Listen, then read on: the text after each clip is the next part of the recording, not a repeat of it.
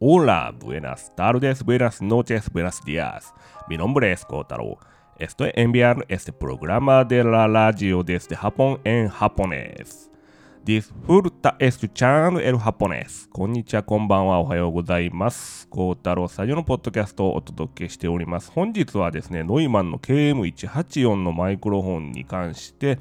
えー情報を発信していきたいのと、QTC30 というですね、無指向性マイクロフォンとの比較音源を、えーラジオ番組の中で一緒に聞きながらお届けしていきます。さて、ノイマンの KM184 というマイクロフォンはですね、私が録音エンジニアとして、独立した時に初めて買ったマイクロフォンなんですね。で、今回ご、えー比較対象としてご紹介する QTC30 っていうのも、えー同時に買ったマイクロフォンになってます。指向性のペンシル型の、えマイクロン本、究極の1本ということで、えーで、無指向性の究極の1本ということで、無指向性と指向性をですね、えー混ぜて、録音するスタイルを考察するために購入しました。で、えーその時に一緒に WM61A という無指向性マイクロフォンのラベリアマイクとかですね、えーその他いろいろマイクロフォンを持っていたので、それで、えーマルチチャンネル、ワンポイントを軸としたマルチチャンネル録音っていうのも、えやってたりしたんですね。で、KM184 って結論から言っちゃうとめちゃくちゃおすすめのマイクで、え本当に素晴らしいマイクなんですね。で、ノイマンっていうのは、まあ、ノイマンっていうのの説明からいきたいと思うんですけども、ノイマンっていうのはドイツのマイクロフォンメーカーで超老舗中の老舗マイクロフォンメーカーです。で、えーオーディオと、えー写真っていうのはですね、えー19世紀の後半ぐらいから、えー急えー急激に進化していきまして、まあ、20世紀の前半で、えーかなり確立されますよね。で、えー20世紀の前半で確立された、まあ、あの戦第二次世界大戦のすぐ後ぐらいですね50年代60年代までにこう確立されたメカニズム、えー仕組み技術っていうのがもう未だにまだ変わらずに、えー続いてるわけですね。まあ、例えばカメラとかでも一緒ですよね。もう仕組み自体は全く、えー大きなイノベーションが起こらないまんま、えずっと続いてる。で、マイクロフォンなんかもう一緒ですよね。全くね。で、これも1928年にゲオルク・ノイマンっていうのがベルリン、えー初期の頃の、えーノイマン社っていうのを設立,、えー設立しました。でちょうどこの時代っていうのはですね、えーカメラの世界ではオスカー・バルナックが1型をリリースしていた頃なんですね。でオスカー・バルナックってていうのはバルナック型ライカって言って、えーその後ライカ M マウントっていうのに、えー移行していくんですけどもかなり初期の、えーラライカでですねこれなんとこの初期型の1型の、えー1型の前に初期型っていうのがあったんですけどこれが1910年代後半に初期型あの1型の前のものを作ったんですけどもこれがなんともう3億とか4億とかのね値段がついているというまあ余談でございました。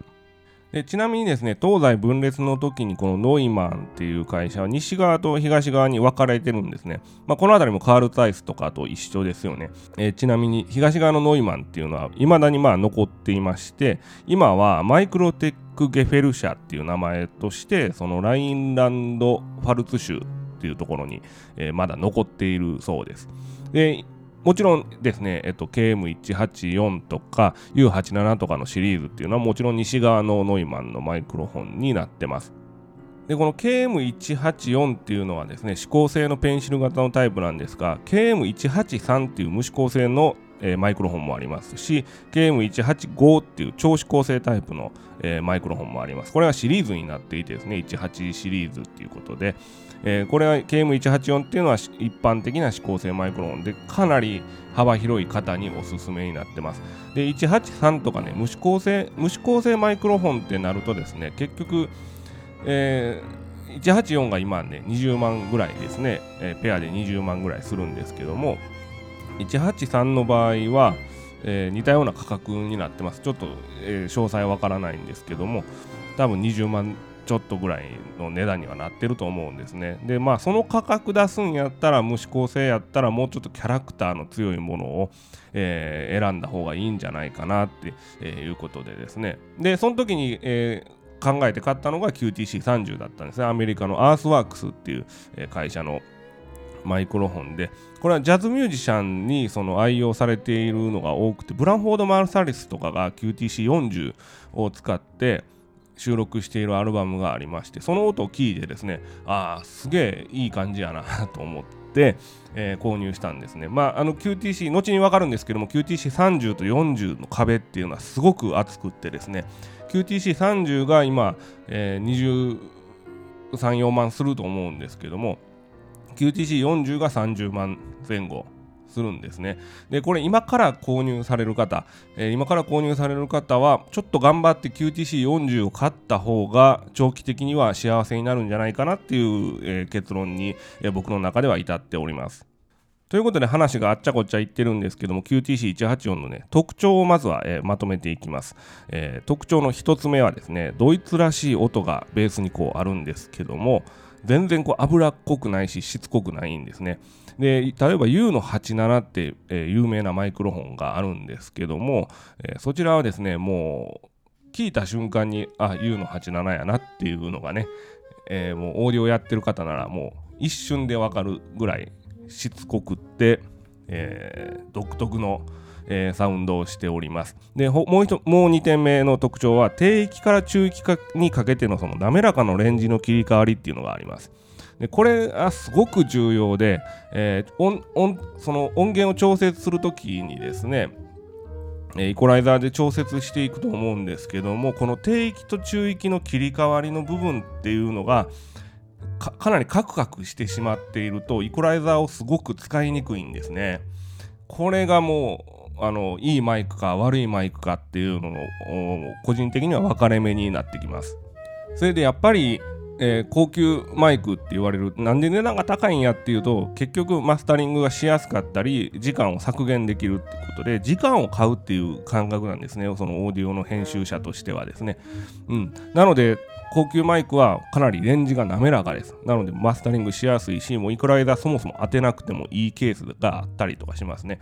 え一方でですね、低価格帯のその入門マイクですとか、まあ、プロ用じゃないって言われている、えー、新興メーカーのマイクロフォンなんかは、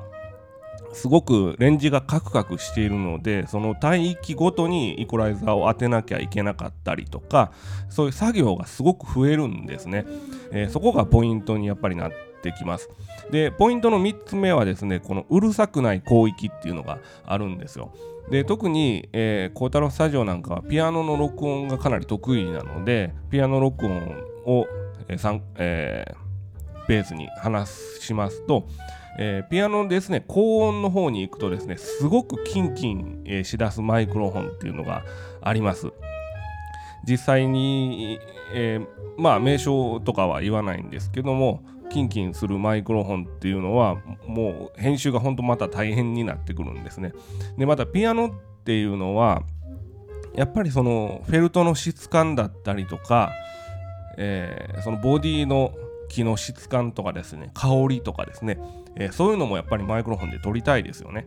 でこれを撮りたいのにその何て言いますか高音がキンキンするタイプのマイクロフォンを使っちゃいますとバーってこうレンジがね、えー、演奏で広がっていった時に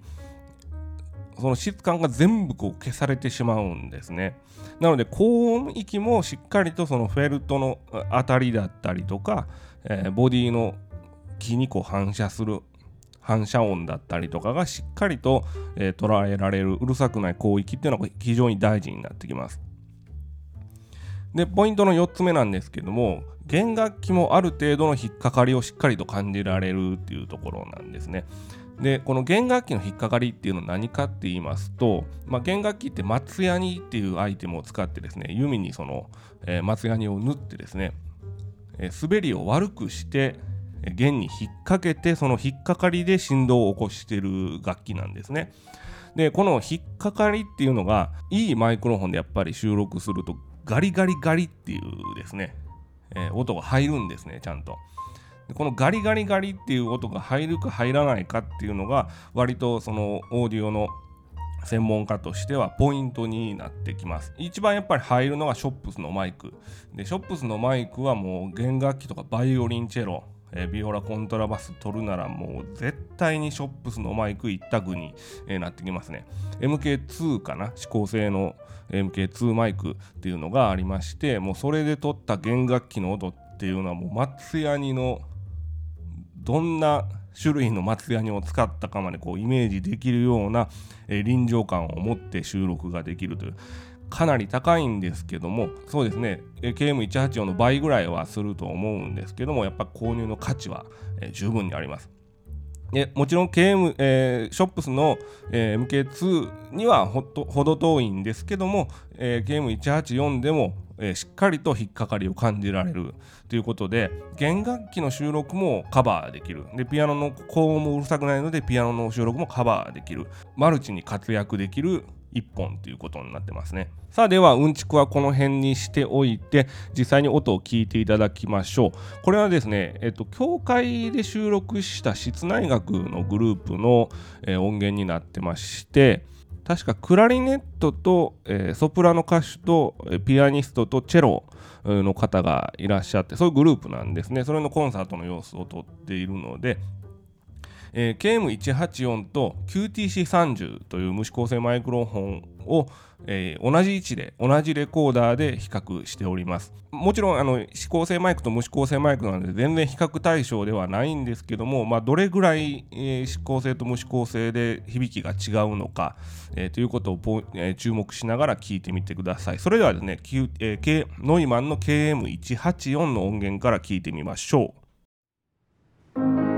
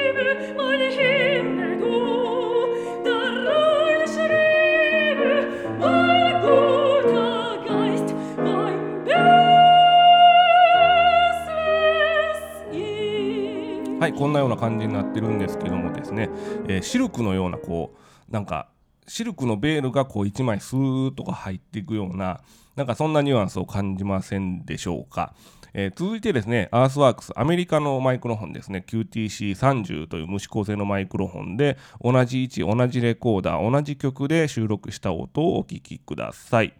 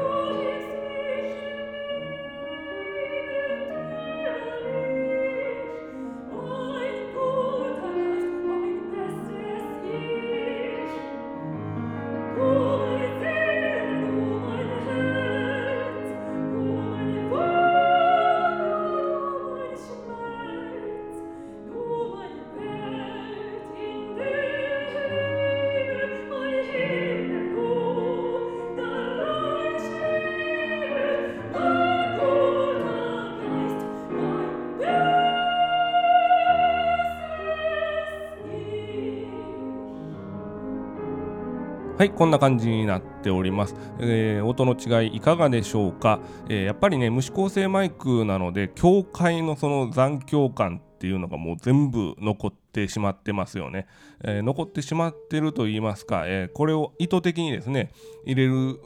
っていうシーンももちろんあるかと思うんですけどもえー、僕の場合はなんかこの編成で撮るんだったら割とデッド目にやっぱり撮りたい、えー、っていうところもあってで教会音楽っていうのは基本的にまあ音楽と宗教っていうのはまた別の回でお届けしたいと思うんですけどもやっぱりその教会に合わせた、えー、音楽、え音律だったりえー、音のフレーズだったりとか調整とかですねやっぱりありますよね。その教会では響かない調整とかいうのが、えー、どうしてもあるんですけどもこの編成のこういう音楽の場合は、えー、僕はやっぱり Z 目に撮りたいなっていうのが、えー、正直あります。で、孝太郎スタジオのブログ記事の方でですね、S400B とヤマハのグランドピアノ、これまた面白いピアノなんですけども、えー、これとですね、KM184 を使っ、えー、位置によって音がどう違うかっていうののサンプル音源を出していますので、ぜひね、チェックしていただきたいんですね。で、ピアノをやってる方、ピアノの先生だったりとか、えー、勉強している方だったり、もちろんプロのピアニストの方ももちろんなんですけども、ピアノの録音っていうのはやっぱり結構神経を使いますよね。マイクの位置によってかなり倍音が違ってきますし、すごく難しいと言われているんですけどもどの位置に置いたらどの音が鳴るのかっていうのがですねかなり鮮明に分かる記事になっているのでぜひチェックしてみてください。じゃあ実際に買ってみようっていう方ですね、えー、KM184 って、えー、ブラックとシルバーがあるんですけども、えー、どっち選んだらいいのっていうふうに質問いただいたことがあります、えー、このシルバーとブラックの考え方なんですけども、いや好きな方選べばいいじゃんってまあ思うと思うんですが実際はまあそうじゃなくてその録音するその編成とかジャンルとかですねステージの状況よりどんなステージ状況で録音することが多いのかっていうところを考えて選ぶといいと思います。例えばですねビッグバンドとか吹奏楽部の方が、えー、ブラスバンドとかビッグバンドとか、えー、収録する際っていうのは金管楽器がやっぱり多くなってきますよね、えー、その場合ですねシルバータイプを選びますと、えそこに溶け込むんですね。で最近だとやっぱり映像と一緒にえ収録するっていうことが、まあ、デフォルトになってきていると思うので、えー、そういった場合映像映像にこう紛れ込ませることができるんですね。ブラスバンドだとね。でブラックの場合だと例えばピアノの収録をする時とかだとステージのその見栄えがすごく良くなったりとかですね、えー、そういう考え方で色を選べば、えー、いいと思います。で最後にですねもう一つ余談なんですけどもこの KM184 ってめちゃくちゃ優秀なマイクロフォンですけども入門用としてはちょっととこう敷居が高いと言いますか現在今20万円ぐらいになってますね。円安も含めてね、えー、当時僕が買った時って13万8000円とかやったんですけど今かなり高くなっちゃっててちょっと手に手を出しにくい価格帯まで上がっちゃいましたよね。で当時はですね13万8000円っていうとですねあの入門用でちょっと頑張ろうかっていう人が思い切って清水の舞台から飛び降りて買ってやろうかっていうちょっと意気込みをね、出させてくれるようなギリギリの価格帯だったんですけども今ちょっとしんどくなっちゃってて、えこの代わりになるマイクロフォンっていうのがあってこれが SE エレクトロフォン、えー、SE エレクトロっていうマイクロフォンこれアメリカのメーカーなんですけどこれの SE8 っていうのがですねえー、指向性ペアのマイクで、確か7万円前後やったと思います。ちょっと調べてみますね。はい、すいません。SE エレクトロニクスっていうマイクロフォン、SE8 ペアっていうのが、えー、57,200円税込みでサウンドハウスさんで、えー、売ってます。で、このマイクロフォンは、えー、僕自身はまだ使ったことないんですけども、YouTube とかでその視聴とかですね、波形とかを見てますと、えかなり優秀なマイクロフォンなんじゃないかなっていうふうに思います。えもちろん KM184 との性能差っていうのはもちろん価格なりにある程度はあるんですけども、本当に置き方、取り方次第でですね、で、イコライザーをちょっと触ってやるだけで、KM184 にかなり近づける音になるんじゃないかなっていうふうに、えー、思ってます。ちょっと KM184 高いよっていう方は、この SE エレクトロニクスの SE8 の、えー、ペアですね。必ずペアで買ってくださいね。1本ずつ買っちゃうと、そのペアマッチしない可能性がありますので、例えば LEWITT のマイクロフォンなんかは全部のマイクがペアマッチしますよっていう風に、えー、謳ってるんですけどもこの SE エレクトロニクスはペアマッチ全部しますよとは言ってないのでそのあたりは、えー、注意して購入するようにしてください。というわけでですね記事をちょっと見てもらってで次回はピアノの録音について、えー、お届けしていきたいと思います結構マニアックな、えー、内容になってるんですけどもピアノを録音する予定のある方とかですねピアノ教室の先生とかもちろんプロのピアニストの方も、えー、必聴の回になると思いますのでお楽しみに、えお待ちください。